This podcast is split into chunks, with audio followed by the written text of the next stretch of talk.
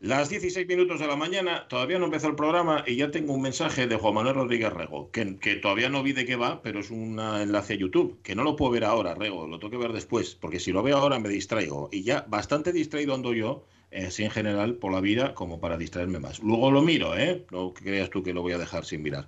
Oye, ¿conocéis la historia esta, la, la famosa historia de aquel día en el, en el año 51? Ya llovió, ¿eh? Hace más de... ¡Buf! Va a hacer 70 años ya. Bueno, John Cage, que era compositor eh, y agitador también, entre otras cosas, estuvo en la Universidad de Harvard de visita. Dice, hombre, ¿qué tal, don, don Cage? ¿Cómo está?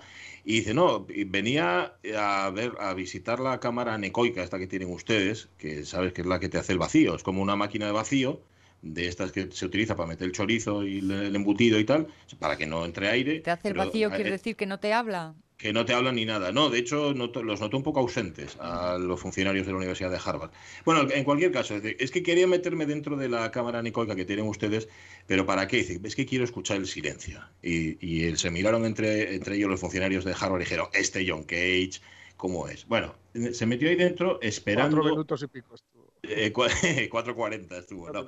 No, no creo que aguantara tanto, ¿eh? no sé cuánto tiempo estuvo. Aquí no me lo cuenta la, historia que estoy revisando, no me cuenta cuánto tiempo fue. No creo que aguantara demasiado ahí dentro. Y además, lo peor de todo es que él esperaba encontrar el silencio y, no es verdad. Encontró dos sonidos uno que era de una frecuencia alta y otra que era una frecuencia baja. Y entonces fue, salió de ahí, así todo despeinado, y le preguntó al ingeniero, al que, al ingeniero, que, que, no es que fuera ingeniero, pero lo llamaban así, ¿no? Es que a ver tu ingeniero, le decían ahí. Y aparte que en Harvard bueno, doctor en casa. licenciado. Eh, a ver, licenciado, dígame, dígame una cosa. Esto, esto que escucho yo, porque yo esperaba escuchar el silencio y me encontró con dos sonidos, y le dijo el licenciado que el alto, la frecuencia alta, era el sonido del sistema nervioso y el sonido de frecuencia baja era la circulación de la sangre. Claro, es que em, nunca puedes dejar de escucharte a ti mismo.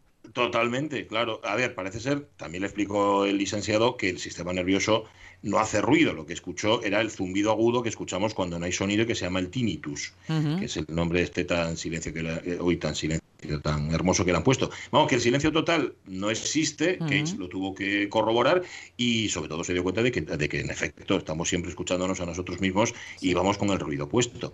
Eh, esto viene a cuento de que hoy por la mañana me he levantado como las neveras que eh, como que el ruido ese que tengo dentro, que todos tenemos dentro, sin necesidad de meterme en una cámara anecoica, lo estoy notando, pero, pero no con una frecuencia alta, con una frecuencia altísima. ¿No notáis ese ruido de nevera? No, no digo el mío, ah, digo el de la nevera de vuestra casa. a ver, si os callarais un rato, seguramente escucharíais el mío también. Pero, pero como es imposible haceros callar, pues, pues no lo vais a escuchar. Pero os, dais cuenta de lo que intento explicar. Sí, sí, perfectamente, perfectamente. Bueno, pues yo lo tengo hoy y lo tengo además, ya digo, subido de madre. Y podríais pensar, es que otra vez han estado los de la obra. No, no, no, no. Esta mm. noche no. Esta noche no ha habido silbidos, no ha habido bramidos, no, ha habido gemidos. nada. ni supernumera, numera, nada. No tenía nadie de la obra que estuviera debajo de mi casa cantándome una sardana. Nada de nada. Y sin embargo, a lo mejor es por eso. Igual he dormido tan profundamente que se me ha disparado el ruido este de la nevera, que no sé si es el nervioso o es el de la circulación. Pero bueno, el caso es que ahí lo tengo. Eh, quería compartirlo con vosotros nada más. ¿eh? Con ruidos de, nevera ah. en la casina del pueblo, eh, cuando se apagaba el motor de la nevera, hacía como, como una especie de maullido. Anda. Y, hasta que descubrí que ese era el origen, de vez en cuando oía aquel, aquel miau particular y era de, caray, te se ha colado en casa un gatín. Y, a ver dónde se metió. Y a ver dónde se metió. Oye, hasta que descubrí que realmente la que maullaba de dolor era la pobre nevera. Pasamos unos días ahí investigando, ¿eh? De dolor, de dolor, nunca sabes. Igual no era dolor aquello, ¿eh? ¿Sabes? Que cada uno llora por, donde lo siente. Bueno, era un, un motor renqueante en todo caso. Eh, luego los hay, me estoy acordando de la película Fresa y Chocolate, que ya sabes que me gusta mucho, que donde a la nevera el protagonista la llamaba Leo. Mm. Que decía que no, no, no llamaba Leo, la llamaba Rocco, y, pero era Leo decía que era de signo del zodiaco era Leo porque mira cómo ruge y en efecto mm. eso era hace un ruido muy así.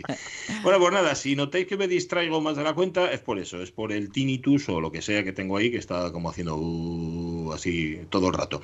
Mm, bueno, eso sí llego al final del programa. Que tampoco lo sé, igual es lo que me quedo a medias. ¿Eh?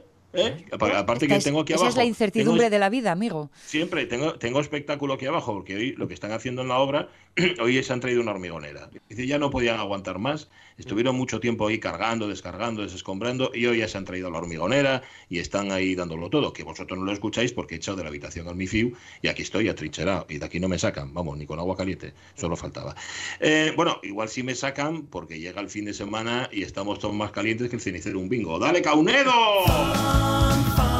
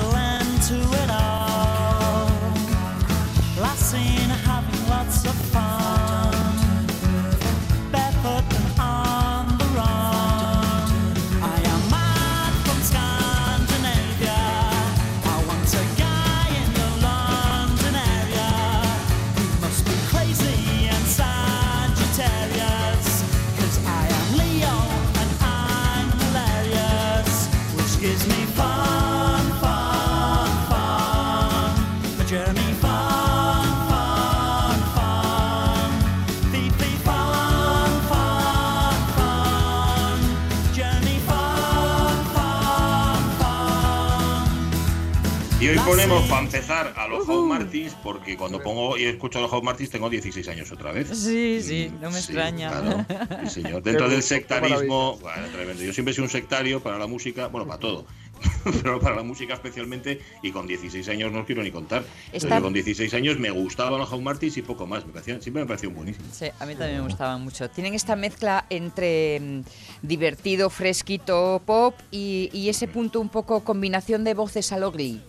Sí, también, y un poco macarras. Bueno, un poco bastante. sí, sí, sí. Sí, Luego todas las cosas que hizo Paul Heaton después mm, demuestran que en efecto que el tipo tenía bastantes cosas que y contar.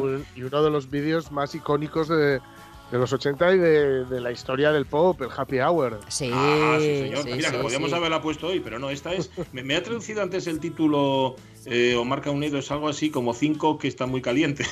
algo así. Aproximadamente, sí, sube, sube. Nosotros somos cuatro, pero vamos.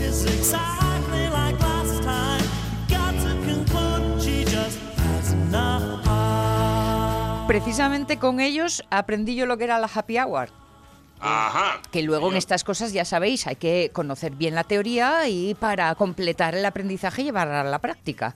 Sí, señor. Yo, fíjate, aprendí lo que era el, Morning Glory con Oasis. Ah, bueno. Ah, sí. No es que hasta, ese momento no lo hubiera experimentado, claro, pero no sabía ponerle nombre. Oye, story Morning Glory. Eso es, señor. Pues el Morning Glory yo alguna vez, eh, ahora ya... Está Liam, está Liam Gallagher desatado en Twitter. ¿Por qué? Por la posible llegada de, ah, Messi al Manchester City. Ajá. bueno, bueno. Está, pues bueno, está desatado siempre. Por eso, que está caliente, está siempre caliente. eso le suele pasar habitualmente. Oye, he vuelto a perder otra vez, y los tenía en algún sitio, pero yo me, me lío bastante, como no soy millennial ni nada, con, la, con los mensajes del Facebook. Y es que ayer, cuando estábamos hablando de silbar, y de la frecuencia con la que se silba en Argentina, yo invitaba a Angelina Sotelo a que nos contara. Y el caso es que nos contó. De hecho, nos lo contó en tiempo real. Yo me encontré con los mensajes como 12 horas más tarde. Y nos contaba cosas interesantes. Ahora he vuelto a perderlos otra vez. Pero vamos, intentaré mm. retomarlos. Súbeme por última vez a... Sí, decías, perdón. Que siempre vuelven.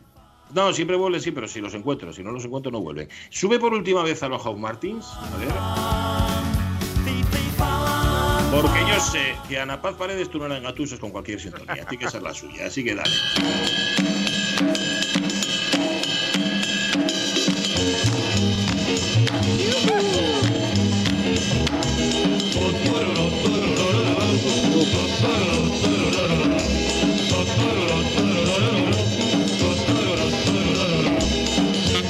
Hola, Ana Paz Paredes, ¿cómo estás? ¿Qué tal? Buenos días, pues estoy bien. ya bastante, ¿eh? En modo rotundo. Estoy bien, estoy bien, sí. Porque he estado unos días escribiendo y estoy así como un poco aplatonada, ¿no? Entonces he llegado el viernes y por fin es viernes, ¿eh? Como la, ¿eh? por, fin, por fin, habla para la calella todo el mundo. Bueno, yo tengo pensado salir, evidentemente.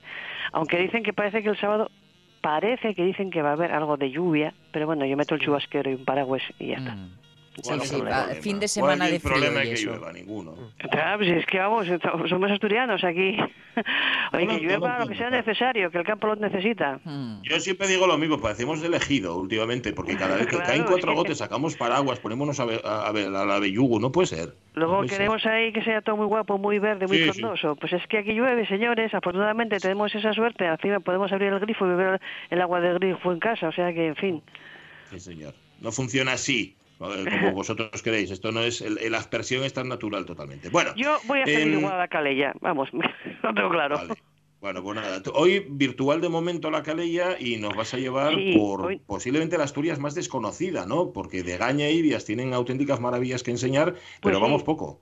Sí, sí, yo eh, conozco muy poquito, la verdad, pero lo poco que conozco me, me gusta muchísimo, porque, eh, bueno, tiene un paisaje maravilloso, tiene unos bosques tremebundos, tiene una naturaleza apabullante y, bueno, pues eh, eh, se puede disfrutar mucho del entorno y de los paisajes y de las rutas en, un, en unas tierras un poco masificadas, ¿no? En ese sentido. Mu- mm, entonces, eh, yo aquí quiero, como siempre, hacer un apartado de dedicatoria, ya sabéis. Muy bien, claro.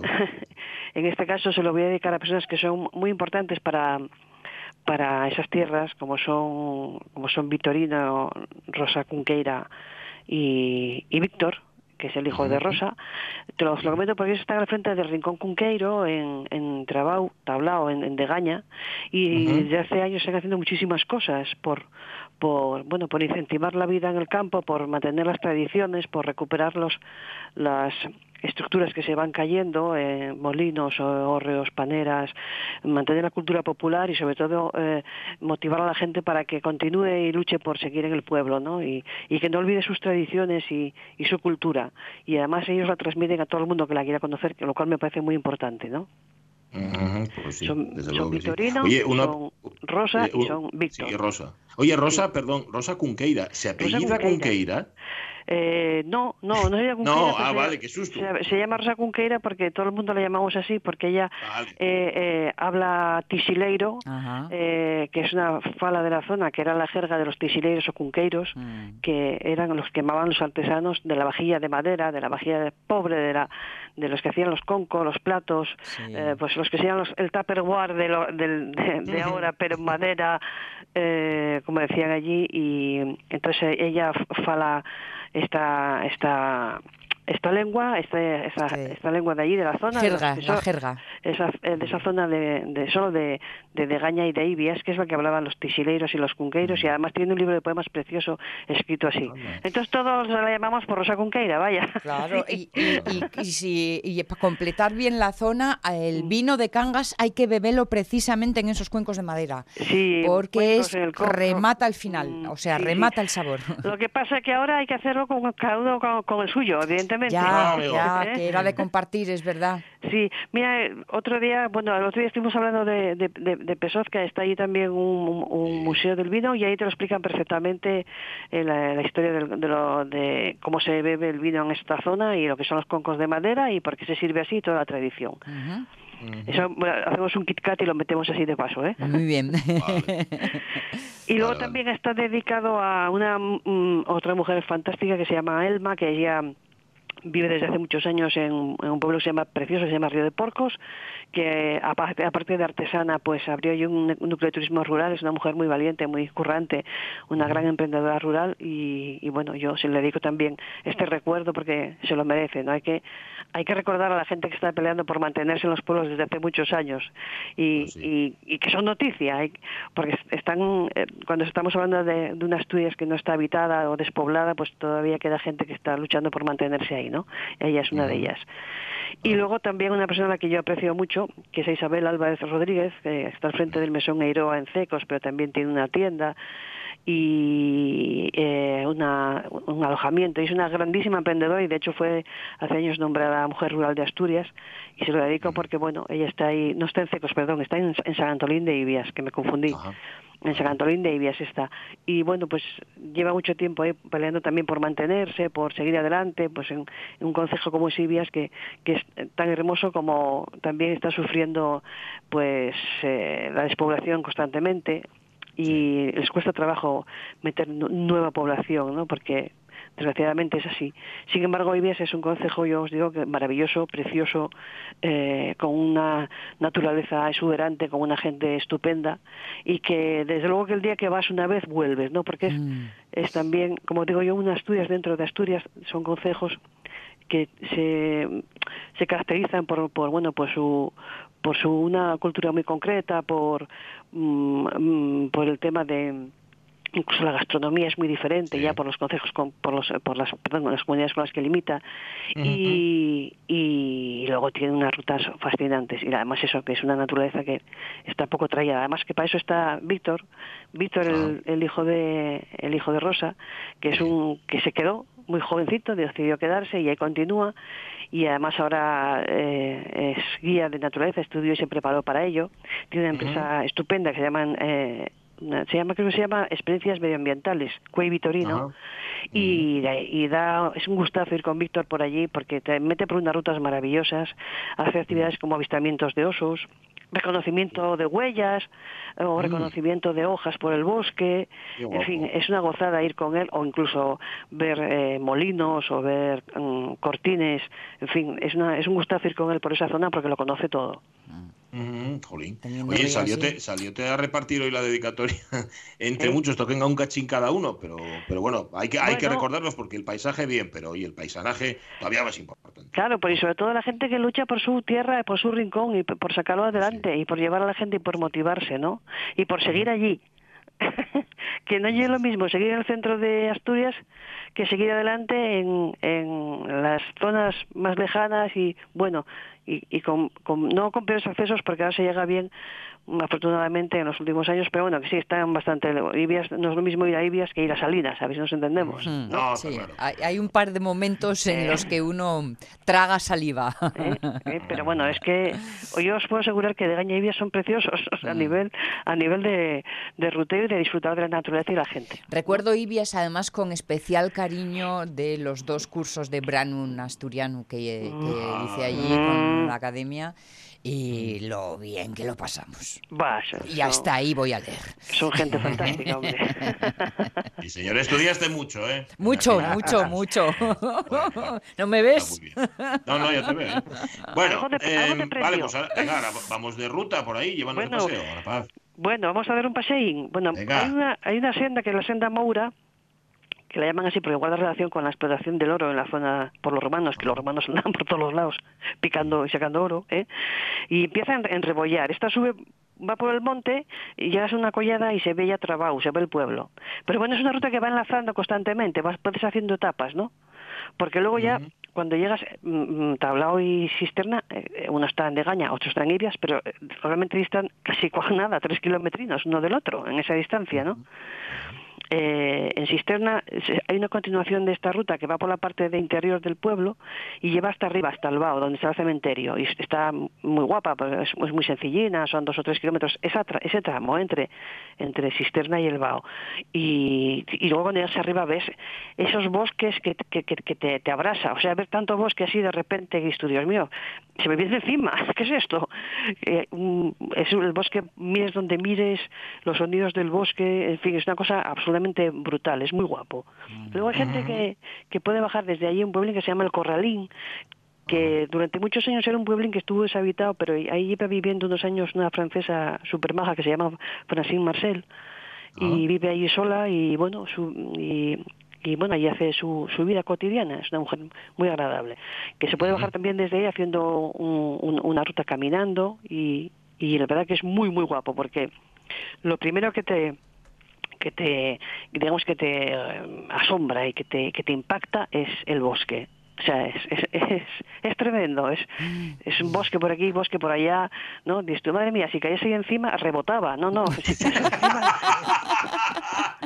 no rebotas, pero tienes esa impresión, ¿no? De lo tupido que está el bosque. Muy bien.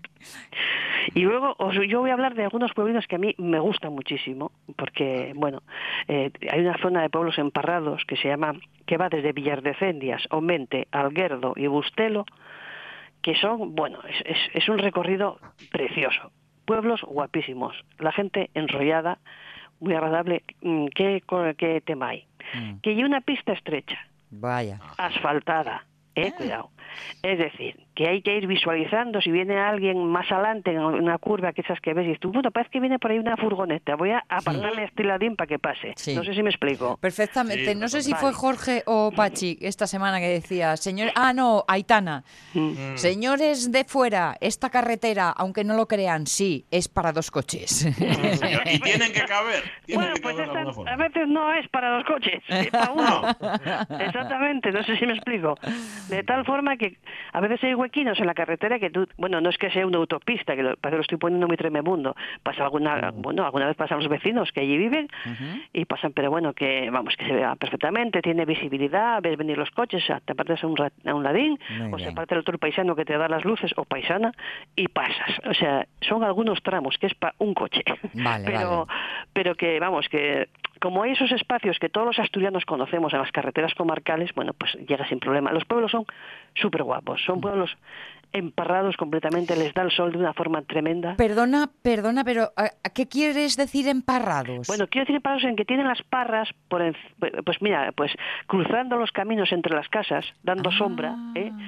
En, vez de tener paja, tú pasas de por un pasillo entre dos, entre varias casas y todo el techo está emparrado, las vides están por encima. Qué bueno. Entonces son vides que están incluso cruzando de casa a casa, eh, haciendo, están hechas sobre sobre sobrepasos, por así explicarlo, sí, sí, sobrepasos eh, que van, mm, tú vas cruzando por, por, pues, por una calella, ¿vale? Y hay una casa a un lado y otra casa a otro lado. Bueno, pues por arriba están las, las vides puestas. Y hay muchísimas, muchísimas. Y luego están también muy cerca de, de los tejados. Los tejados son, el tejado es, es la pizarra que totalmente negra, eh, que cuando luz le da el sol parece, que, parece plata. Entonces, claro, son unos contrastes, las casas de piedra y todos los tramos, en, pasillos emparrados completamente, con las bices por arriba, por abajo, por todos los lados. Y claro, es, un espectáculo, es un espectáculo, sobre todo, tanto para vivirlo porque además eso se recoge el vino. Nosotros estuvimos un, año, no sé. Eso te, iba, claro, eso te iba a preguntar. Sí, eso, no, está ahí, no está ahí de decoración para hacer la foto claro, turista. Eso la gente hace vino, o sea, recoge el vino y hace su vino y, y se lo bebe. Y yo ahí probé tinto y probé blanco. O sea que es eso. Y la verdad que es que, como no, no es algo muy visto en Asturias, por ejemplo, lo vemos también en Pesoz. En Pesoz también estamos en una zona de vinos, en, esa parte, y en Pesoz también hay, aunque no tanto como aquí. Y yo los llamo así, quizás porque como los conozco y los he visto, mm. espero que en la definición que os he dado lo habéis Perfectamente, sí, sí, sí, Porque yo los tengo en mi mente, pero a veces cuando lo explico igual no me explico bien. No, no, perfectamente. y además me encanta el nombre de Villardecencias Villar de, Cendias. De Cendias. Es que, me, claro, lo de decencias, como no, que decente a, carta cabal. no, no. Bueno, pues, pues digamos digo que luego ya al final pues, eh, es un recorrido muy guapo, sobre todo porque además la gente es súper amable y, bueno, allí sí, no, eh, no, no, hace falta GPS porque toda la gente te va a indicar gente, hay todavía gente que vive en estos pueblos, o menos muchos, como comprenderéis, muy poquitos de cada vez, muy poquitos, pero sobre todo ahora en verano, pues como vuelven a las casas familiares hay un poco más, ¿no? Y, y ahí si te pierdes no hay ningún problema porque preguntas y ya está. Muy bien, muy bien. Eh, y luego, ¿qué más? Ah, otros pueblos que os quiero contar. A ver. Tengo tiempo, tengo tiempo, como dicen.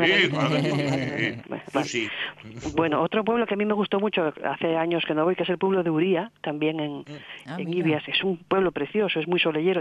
Tiene lo mismo. Mm, eh, tramos emparrados, algunas, y luego las casas, algunas tienen un color así como terroso anaranjado, ¿eh? Y luego también es, si hacéis piedra, mucha piedra, mucha pizarra, mucha vid, ¿eh?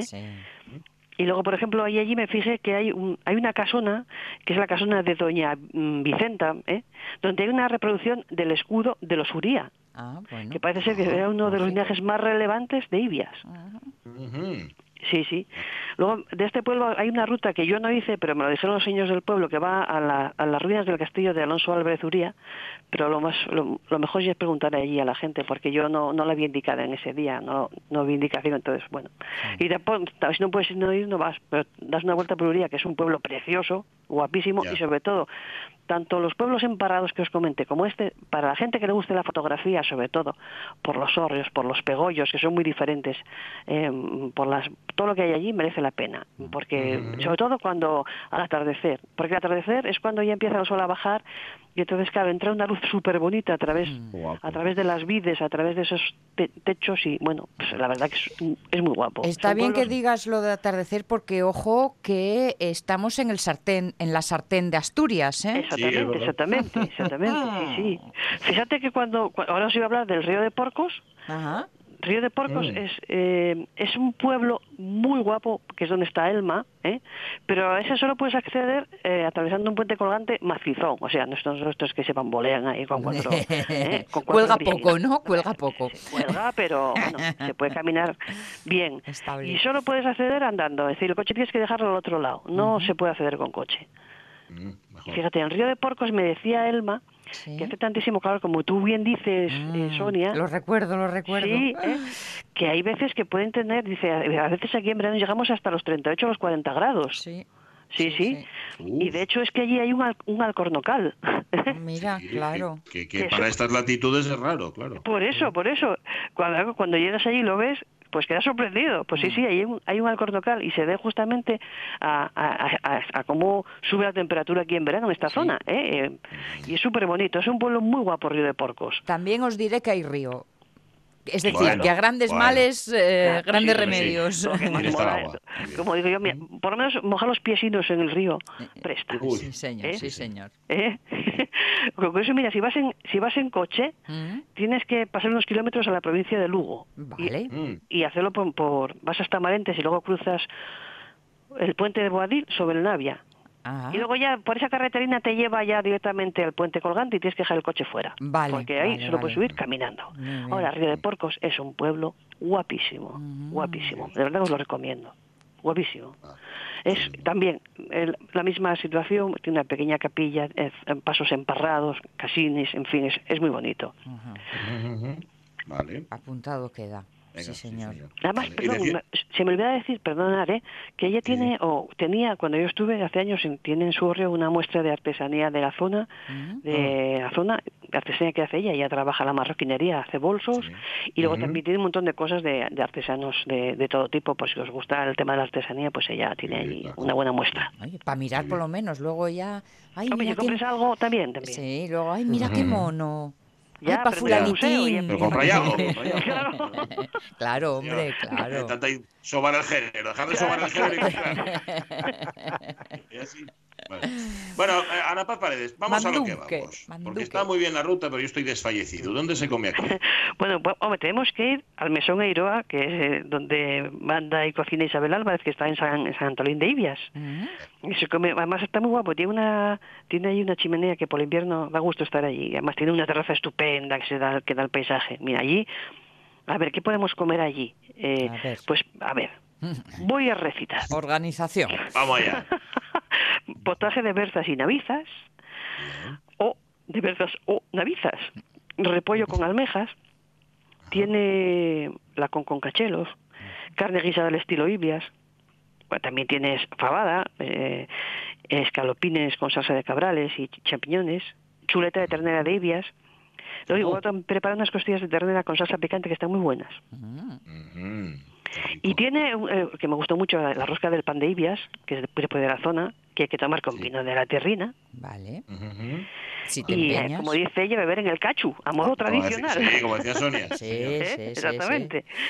Y luego entre los postres, pues le gusta mucho hacer postres. ¿eh? Y, y, algunos de ellos son, por ejemplo, eh, las filloas con miel, ella las llama filloas pero son frisuelos. ¿eh? Mm, sí, Pues que eh, en eso hay un mundo enorme. ¿eh? Esto es como con el tema de las varas de, hierba, compañeros. Muchas formas de definir los frisuelos lo hablamos muchas veces y en cada zona los llaman de una forma diferente. Y, que, luego vinieron, que luego vinieron los franceses que son unos pedantucos y los llevaron crepes. y, son frisuelos o filloas. No, es lo mismo. pero muchos nombres y un solo frisuelo verdadero. Correcto. y luego está la tarta de castañas que también está muy buena con de castañas claro. En, cisterna. vamos para Cisterna, que es donde empezábamos aquella rutina, aquel trocín de ruta hasta el ¿os acordáis? Sí. Bueno, pues no, no os acordáis, pero bueno, hacéis como decís que sí. bueno, hombre. Que sí, porque tengo, el guion, porque tengo el guion delante. No hurgues, no hurgues en la herida. Aquí está el Hotel Rural y, restaurante El Tisileiro. ¿eh? Mm. que se come muy bien, pero además lo que tiene este hotel, que yo os lo voy a comentar, es un spa exterior, exterior, ¿eh? ahí en un prado, sí, sí, eh, con una piscina cubierta, jacuzzi, eh, sí, sí, sí, eh, ¿qué más tenía, hombre? Eh, ah, bueno, ya con eso, ya con eso ya me confundo. A ver, pero me he hecho un lío, me he hecho un lío. ¿Qué significa exterior y cubierto? Bueno, que está en el exterior y tiene la piscina cubierta. Vale, bueno, vale, perdón, perdón, ¿eh? Frío. claro, eso oye como cuando vas por los polideportivos de los colegios, que, son, que son, cubiertos, pero están abiertos por todos lados. Es que no está dentro del hotel, está en un jardín a 200 metros, enfrente del hotel. Muy bien, muy bien. Vamos, que tienes que irte con la albornoz sí, pero bueno, como pasa poca gente, no te va a ver nadie, o sea que... Eh, y, está súper bien, porque además tiene la piscina cubierta, tiene sauna, que se me había olvidado, ¿eh? tiene y luego tiene un jacuzzi fantástico, y bueno, pues eh, claro, estar allí después de una buena ruta por el monte, antes de ir a cenar y tal, viendo ese espectáculo del monte al atardecer, pues es una pasada. por pues eso lo decía, por eso lo pues decía. Genial. Para que lo quiera saber, que lo Apuntado queda, faltaría más. Y luego, ¿qué se puede comer o cenar en el Tisileiro? Bueno, pues entre otras cosas, pues tiene muchas, tiene carne de la zona, allí se compra mucho a la, a la ganadería de la zona, pues entre coso, lomillo, chuleta de ternera, bacalao al estilo Tisileiro, eh, lubina al cava incluso. Mm, Luego tiene el plato de tisileiro, que aquí no y la abuela, son ellos los que lo hacen, que es picadillo, huevos fritos y patatas, ¿eh? croquetas caseras. Lo que tienes ahí, ¿eh? eh sí, y hoy se me había olvidado que, te gusta y luego truchas con crujiente de jamón serrano, luego una, una tabla de quesos. Y bueno, también sabéis que puede haber por encargo hacen fabada, pote de berces y, y, y pitucalella guisado, vaya. Claro, estaba pensando en el bacalao, son zonas de bacalao porque el pescado antiguamente no sería muy fácil que llegara. Bueno, es que generalmente eh, en zona, eh, pues mucha gente tiene bacalao en estas zonas porque es el pescado que más se suele tener en, en zonas de interior, el bacalao. El otro tipo de pescados frescos, más tal, los, pues, de río y poco más. pero el bacalao lo tienes en casi todos los sitios. ¿eh? Claro, claro, mola, mola. Y luego nos vamos a un sitio que a mí me gustó muchísimo en su día, que es eh, a, a, Sena, que para llegar a Sena hay que subir por una carretera que tiene unos puentes curves, que dices tú, ¿cuándo llegaremos? ¿Cuándo llegaremos? Pero llegues. ¿eh? Sí, sí, cuando decías a papá y a mamá, oye, ¿cuándo llegamos? ¿Cuándo llegamos? ¿Eh? Por Dios, ahora mismo no pues nada, vas llegando, vas llegando. Pero lo que tiene de bueno es que, claro, el paisaje que ves es tan guapo, tan mm. guapo y tan diverso, tan distinto, ¿eh? tanto en incluso en las construcciones, en, los, en los hórreos, ¿eh? Eh, pues hay otros, he visto alguno con, pues, con, paja de centeno que son impresionantes. Y entonces hay esa Sena que se llama Casa Marta también, pero todo el mundo llama el, bar de Sena. Mm. Y allí pues tienen, mm, o sea, no, cuando yo fui no, no había una carta al cual, sino que tú te sientas y te van poniendo los platos. Ah, mira. Me encanta que me lo den pensado y organizado, de verdad, ¿eh? ¿Para qué te vas a andar ahí comiendo la cabeza? Y además me acuerdo que eran platas de, estos de durales de transparentinos, ¿os acordáis? Uy, de los clásicos. De toda la vida. Eso, y luego tienen allí una chimenea súper chula, aparte que ella es encantadora. Bueno, y ahí te van poniendo los platos y en un momento yo tuve que decir, por favor, más no, porque esto todo tiene Hasta aquí llegué viva. Pero, pero la verdad es de una generosidad y además tan rico cocinados que es lo que más mola es ir a comer allí y que te, y que te lo pongan. O sea, no tener que decidir ya decidir ellos, porque te ponen tal cantidad y tal variedad que no tienes ningún problema. Tú tira, tira que libres. Dice, cuando acabe, ¿cuándo acabamos? Dice, nada, cuando se acabe. que, yo recuerde, no, sé cuánto costaba el menú, sé que, es, sé que está a muy buen precio, pero que yo recuerde que, que yo comí en, aquella época, que fue hace como dos años, más o menos creo, pues a ver, a ver, yo em, nada más que, ya te sentabas y eh, te sacaba un platín de embutidos para ir, para que, para que, para ir haciendo boca. mientras estás esperando, ¿sabes? Entonces, y luego unas tostadas con jamón y queso, ¿eh? que pero bueno, así en abundancia. Luego ponían pote de navizas, costilla de cerdo guisada, carne guisa con arbellos, por si no te hubiera gustado la otra, o pitucaleya si no había carne guisada, con patatines, merluza a la marinera y de postre brazo de gitano, arroz con leche, flan de turrón, frisuelos o tarta de piña, que lo hace muy bien. ¿De eso también te pone de todo? Sí, sí. Yo recuerdo que me decidió a probar tres y dije, no, ya con la tarta de piña ya llegó. Pero vamos, mm, es lo que más se come muy bien en, en Casa Marta y, y es digamos que bueno es una forma de servirte que al que no estamos habituados en otras zonas de Asturias porque vas a menú este es un menú eh quiero decirte es un precio de menú pero ya ya va sobre la marcha. Tú vas a sentarte allí y lo que salga. Bueno hombre preguntas evidentemente si tienes problemas de celiaquía o tienes algún tipo de problema de salud te, te, bueno pero si no y perfectamente pero si no llegue con un plato va a ser con otro. Con la eh, variedad de la que hablas mucha mucha variedad y mucha generosidad y además muy rico presentado y, y merece la pena porque además la dueña es una mujer encantadora, muy currante, y a mí lo que más me prestaron fueron también aquellos platinos de Durales, de cristal, que me recordaban a mi infancia. Y cuando era una guaja en casa, pues sí, sí. Y acuérdate cuando rompían, que romper no rompían, pero el día que escachaban, en mil cachos. Sí sí. sí, sí, sí. Y cuando salió la que era color marrón, y todos queríamos la color marrón, porque todos tenían transparentina, ¿os acordáis? Sí, sí. la, marrón y la verde, exacto. Y la verde y la verde. Exacto. Yo tengo guardado, mm, vamos, guardado más que guardado, tengo, me, tengo pedido de esas cosas de yo quiero heredar una vajilla que había en mi casa cuando yo era pequeña, que era de Duralés, pero era el fondo blanco y, el halo amarillo. ¿Y no tenía unas florinas? ¿Cómo? ¿No tenía unas florinas? No, no tenía mm. florinas. Mm. Ah. Se la, habían, faltaba. se la habían traído a mi madre regalada de por ahí, de fuera y tal y cual, y era como de qué monada, qué monada. Y eso es mi infancia total. Claro, claro. Eso es lo que tenemos, que a veces no, que la comida, no, la comida a veces y todo lo que nos rodea no solo nos produce la satisfacción de comerla cuando está bien preparada, sino de todo lo que nos evoca en muchas ocasiones. calor de hogar. Pues sí. Pues sí. Bueno, ¿y luego qué? Volvemos rodando, ¿no? Eh, podéis bajar caminando. sí, un caminando no, rodando. Eso, como dices, dejas un coche aquí y el otro allá, bueno, pues dejas el coche abajo, que te esperen los amigos, porque ahí, aunque tú ves un buen orujo de estos, el mejor orujo blanco que tengas de la zona, yo creo que un buen paseín viene bien, sí. Muy bien. Sí. y además disfrutáis del paisaje que es súper bonito. Esos árboles están preciosos. Luego que te recojan los amigos, sí, el 112. La barra. La parra, sí. Gracias, Ana Paz Paredes. Cuidado, no se encontréis con oso que a ver los ailos. Sí, Osos, vale, ¿eh? Bueno, ya huirán, no te preocupes. Ya va a ser mala suerte, ¿no? Que se crucen con nosotros, los probes. ¿Ya? Sí, ya. Un beso, cuídate. Un beso, cuidaros mucho y a todo el mundo pasar buen fin de semana y que si llueve, que llueva chubasquero, paraguas y para la cabeza. Y café en el campo. Eso. Venga, un beso, beso, mucho, ¿eh? Chao, chao.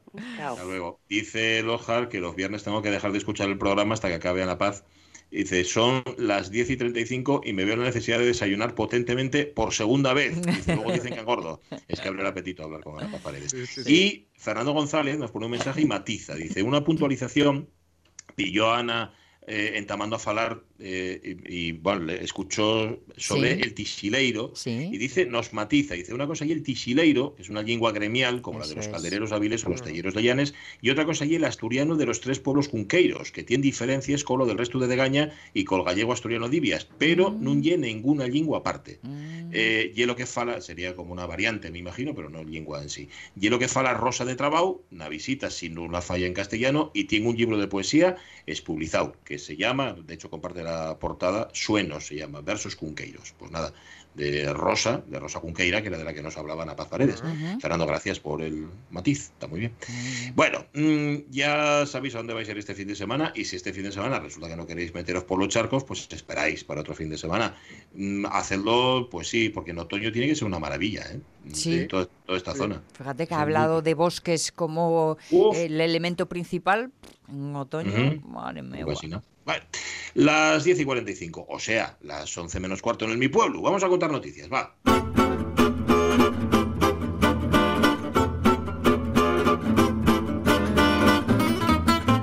Bueno, eh, a ver, ¿qué nos, qué nos...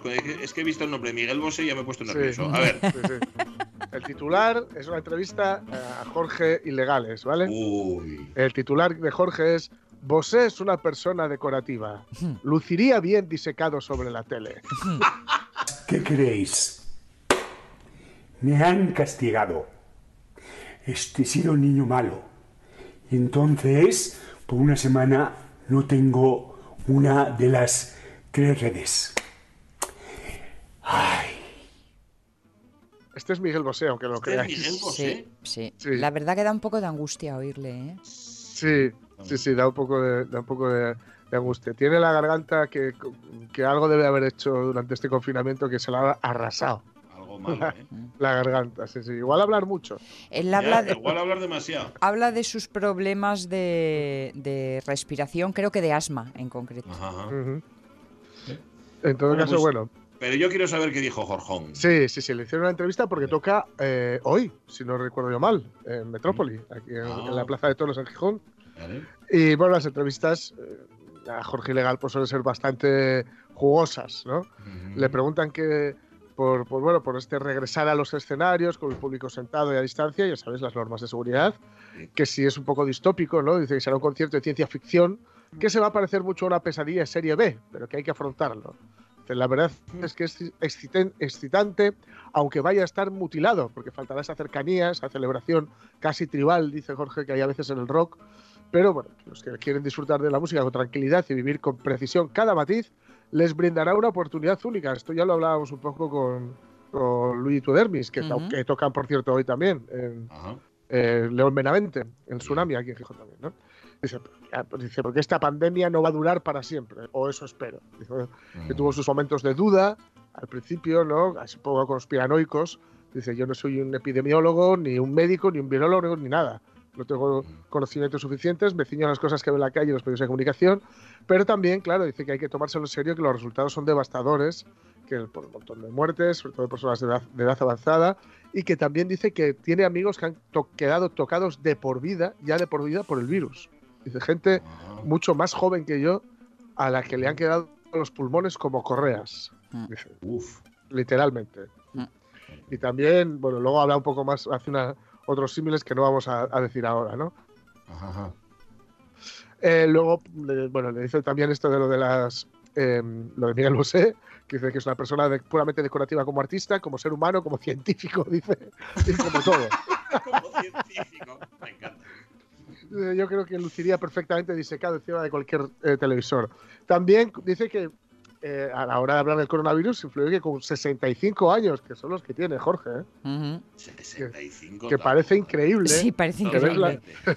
que ves la foto además y es que parece que está más joven ahora que en los, que en- que en los 80 y pico. Alucinante. Dice, influye eso, le- lo- lo- está en un grupo de riesgo. Y ojo, para que veamos siempre la que ya lo hemos dicho muchas veces aquí, además hemos tenido la suerte de entrevistarle unas cuantas veces, que tiene mucha más cabeza de lo que su personaje hace entrever. Dice que si influye, influye eso y que no soy solo yo, estoy jugando con la vida de los demás. Jugar con mi vida he jugado siempre. Ahora, jugar con la vida de los demás me parece una bajeza imperdonable para un ilegal el que siempre ha imperado el espíritu caballeresco. Dice. Eh, luego también le preguntan, eh, ¿con los garitos cerrados se han quitado los excesos? Dice, no. Dice, solo momentáneamente. ¿Por qué Pero me cambiar? modero dentro de lo imposible. Intento no desbocarme. Si antes podía tirarme tres días seguidos sin dormir, ahora no paso de las 30 horas. Bueno, las- se ha limitado. Oye, dice, las drogas también me gustan menos. Será que una vez que las he probado pierdo la novedad y le estoy perdiendo el gusto incluso al alcohol. Dice. Nada, está- Y luego le este preguntan. acaba- ¿Perdón? profesa- Este acaba en un convento fijo. No, que acaba en un convento, Jorge. Ya. Sí, sí, sí, sí. Ya la tonsura a lo bestia ya la ayuda. O sea que- y luego le dice, pues le preguntan por Loquillo, que por cierto ayer no pudo tocar Sí. eh, en el Niemeyer por el tiempo, por- porque llovió mucho. Eh, es un colega suyo que la ha liado parda últimamente es Loquillo, cargando contra un vigilante Sí. desconcer- eh, por desconcentrarle. Y me gusta la respuesta de Jorge Ilegal. Dice, a veces los seguratas se exceden, adquieren un Mm. protagonismo que te desconcentra. A que no se le ocurre pasar por delante del escenario cuando está actuando una, una sinfónica. Dice, yo tengo un amigo que llegó borracho a una ópera y se puso a roncar en primera fila. Pues bien, pararon la ópera. Pero a los rockeros los considera de segunda. Se cree que en nuestros conciertos se puede hacer de todo. Y no, yo me he llegado a enfadar mucho. Que te desconcentren en medio de un concierto cuando lo estás dando todo, jode. Y me parece estupendo. Sí, señor. Ahí le has dado, tocayo. Dale. Señora, si no le gusta mi careto, cambie de canal.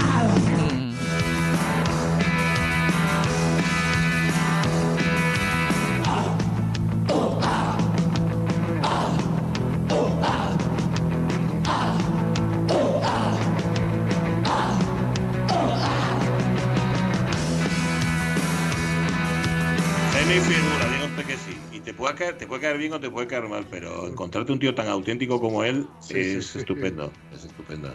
Personas que, que, son viscerales y que además, sí, pues. Claro, claro, claro. Y en esto de Miguel Bosé, de Miguel Bosé, de Loquillo, es decir que las formas seguramente no fueron las más adecuadas, las de Loquillo, pero efectivamente a que a nadie se le ocurre ver pasar a un segurata por enfrente del escenario eh, en un concierto de música clásica. Bueno, pues en un concierto de música popular, que también la música clásica lo es, o debería serlo, tampoco, porque desconcentra un montón. Y más ahora que está todo el mundo sentado eh, y que está todo el mundo, digamos, a un mismo nivel. Si te pasa un tipo por delante constantemente, pues te está desconcentrando a ti y a quienes están delante. Y normalmente indica que hay un exceso de ego por parte de quien está eh, realizando esa función.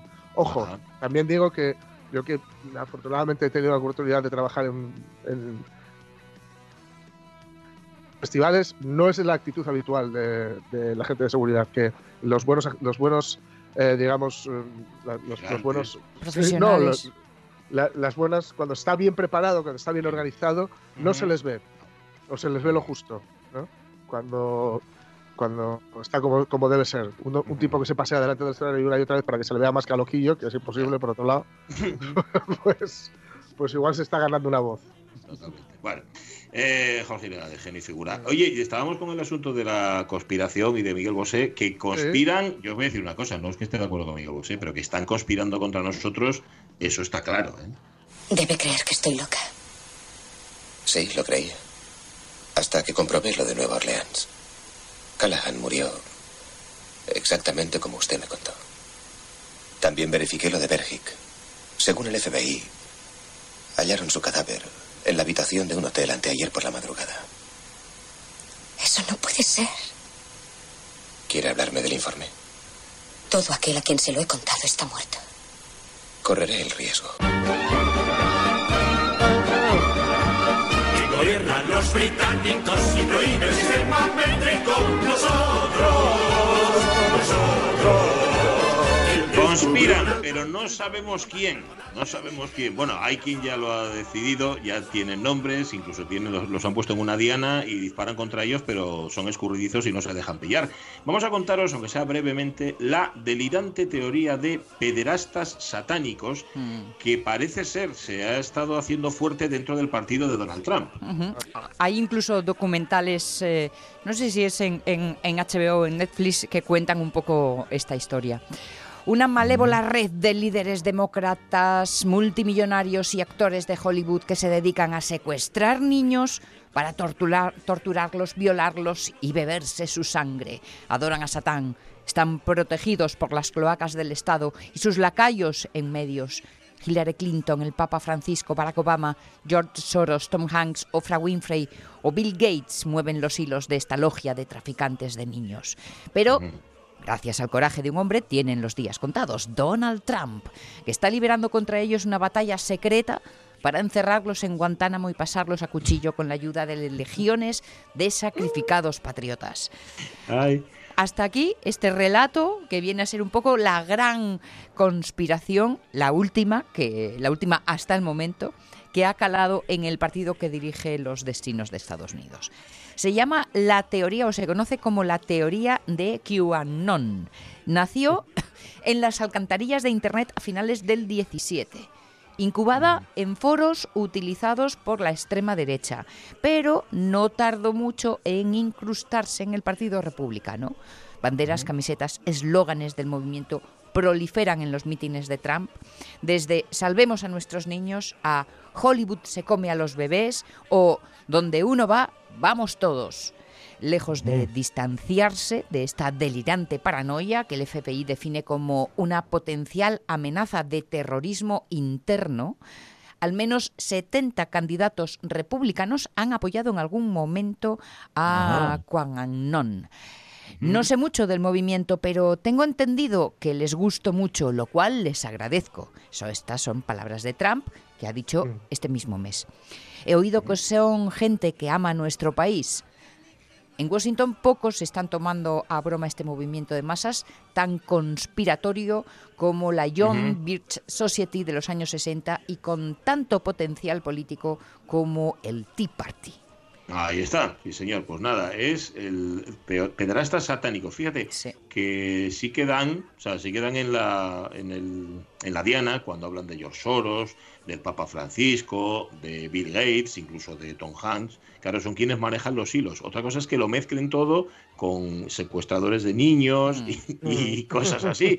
No sé, es todo así un poco. Bueno, y que pues no, se, no, se las traen, no se andan con chiquitas porque eh, atentados a lugares señalados por este grupo ya se han dado y. Mm. Cuidado que las armas las carga el diablo, nunca mejor dicho. Pues sí. Pues si no son estos los que conspiran, la pregunta sigue en el aire. ¿Pero quién coño mueve las cuerdas? ¿Quién lo sabe? Oh, ¿Qué telaraña tan tortuoso tejemos cuando practicamos la decepción? Yo os digo que alguien nos está manipulando. Pero que vengan a secuestrar a nuestros niños, eso ya va a ser otra cosa. Yo creo que son los canteros, fíjate. Sí, puede ser.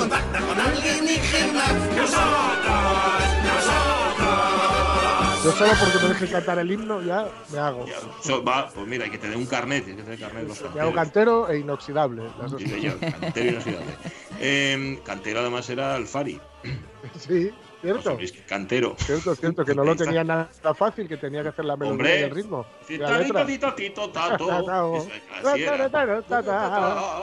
Bueno, 10 y 57 antes de que esto se anime más de la cuenta, 28 de agosto, 125 días para que termine el año, tal día como hoy, 475 después de Cristo, el general romano Flavio Orestes nombra a su hijo Rómulo Augustulo emperador, tras obligar a Julio Nepote a huir de la ciudad de Rávena. ¡A correr! ¡Hala! Este era Flavio Orestes y el que corría delante era Julio Nepote. que lo sepáis. al marchar le dijeron, ¿quieres ver un nepote? Los romanos eran muy así, ¿eh? Se está calentando. Estos romanos están locos. Menos mal que quedan dos minutos solo para las once, porque si no, esto se nos iba de las manos. Ah. 1609, Henry Hudson descubre la bahía de ah. Delaware. Hudson, navegante inglés, realizó cuatro viajes al Ártico. Era un gran explorador. ¿Sabe quién fue Stanley Livingstone? Yo ni idea. ¿Y Roberto Alcázar y Pedrín? Tampoco. ¿Y Romeo y Julieta? No. Pues fueron todos exploradores famosos que iban en parejas como tú y yo. Y no se aburrían nunca, tenían paciencia. El problema con Hudson es que tenía que ir solo. Y anda que no descubrió cosas, porque este es el que le da nombre a la bahía de Hudson y al río, ¿no? Al río. Y al río, Al río Hudson. Y señor, lo que pasa es que. tiran todos los cadáveres en ley y orden. Ah, sí, sí, es verdad. ¿Cómo estará aquello, no? Lo que pasa es que luego van y lo recogen, ¿no? Los de, Para acabar luego en Rakers el lecho del río. Luego, claro, le ponía nombre, el nombre de Hudson a todo, a ríos, a bahías y todo lo demás, pero claro, cuando descubrió esta bahía, dijo, es que no le puedo poner Hudson a todo, porque si no la gente se va a liar. Y, le, y la llamó, llamó al amigo a Delaware y le dijo, oye, ¿qué te parece? Sí, sí, lo que quieras. Porque si no, Imagínate qué lío, ¿no? Dice que todo se llama Hudson. Hudson. Sería un poco como Rod, por ejemplo. Bueno, eh, luego contamos más efemérides del día. Luego hablaremos de aquellos animales a los que os habéis subido en alguna ocasión, que seguramente alguno. Yo, por ejemplo, me subí a una, a una elefanta. Mm. Sí, sí, sí, yo me subí encima de una elefante. Que era una ella, ¿no? No se balanceaba, sí, era ella. No se balanceaba, se espernancaba la pobre. Porque, claro, con el peso que tenía que soportar encima, que era yo, la pobre estaba que, bueno, no se recuperó. Y, y vamos a hablar además con, con, una persona, con una periodista que un día dejó el periodismo, colgó los bártulos, Rocío Alonso, y decidió que lo suyo era la hípica y que se iba a dedicar a esto. Así que nada, con ella hablaremos en todo un rato. Con ella y demás cosas. En la segunda hora de la radio. Mía.